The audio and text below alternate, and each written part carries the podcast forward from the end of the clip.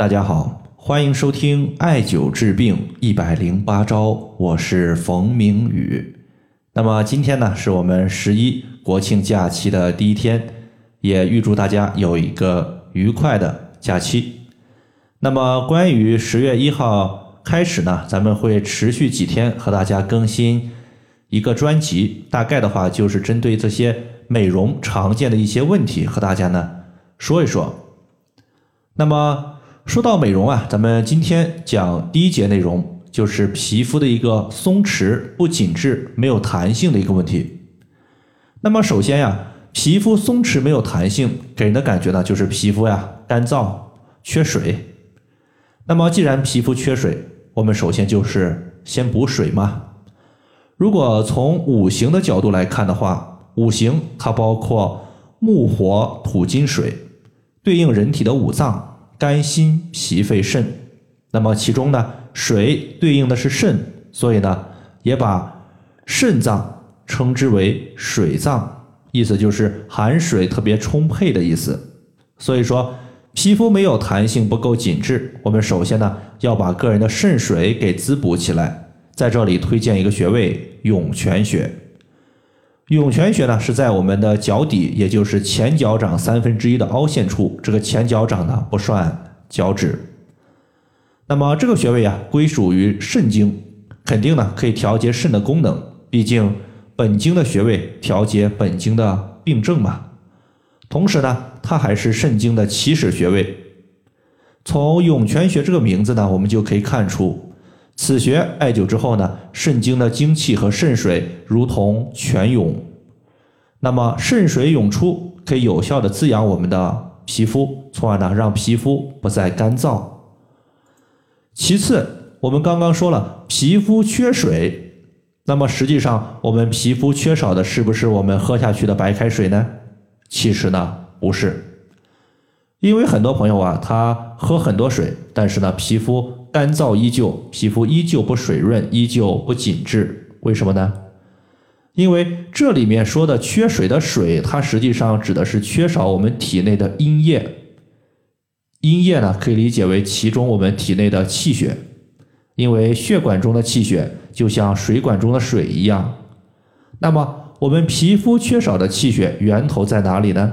实际上呢，在于脾胃，因为中医认为。脾胃乃是后天之本，气血生化之源。我们脾胃强健，才能有效的把吃的食物转化为可以供人体吸收利用的气血。在这里的话，推荐一个健脾养胃的大穴位，也是我们老生常谈的穴位——足三里穴。足三里穴直接屈膝九十度，在犊鼻穴下三寸的地方。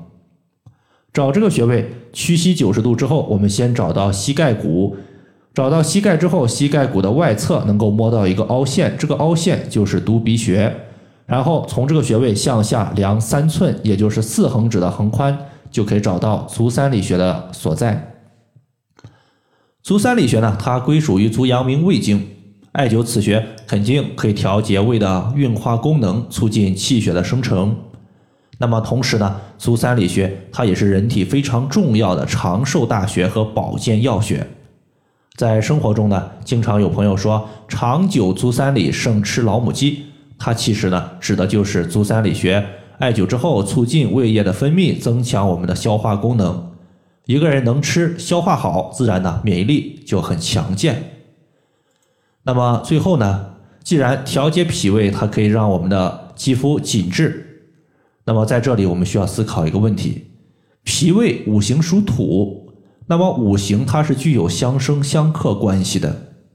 那么，比如五行属性而言，木克土，那么五脏之中肝是属木的，所以说一个人一旦肝气过旺，就容易克制脾胃的功能，从而呢让脾胃的生血受到限制和影响。比如黄脸婆。它指的是一些女性面部发黄、没有光泽，并且呢情绪易怒、不受控制，就像是一个炸药桶一样，一点就着。此类人群呢，它往往就是肝气太过，因为肝主怒，一旦肝气失调，就容易表现为易怒的情况。所以呢，最后我们需要再艾灸一个疏肝理气的穴位，避免肝气太过于压制我们的脾胃，推荐太冲穴。太冲穴呢十分的好找，在我们足背，先找到第一和第二脚趾，顺着他们的脚趾缝向上推，推到两个骨头夹角的前方有个凹陷处，就是太冲穴的所在。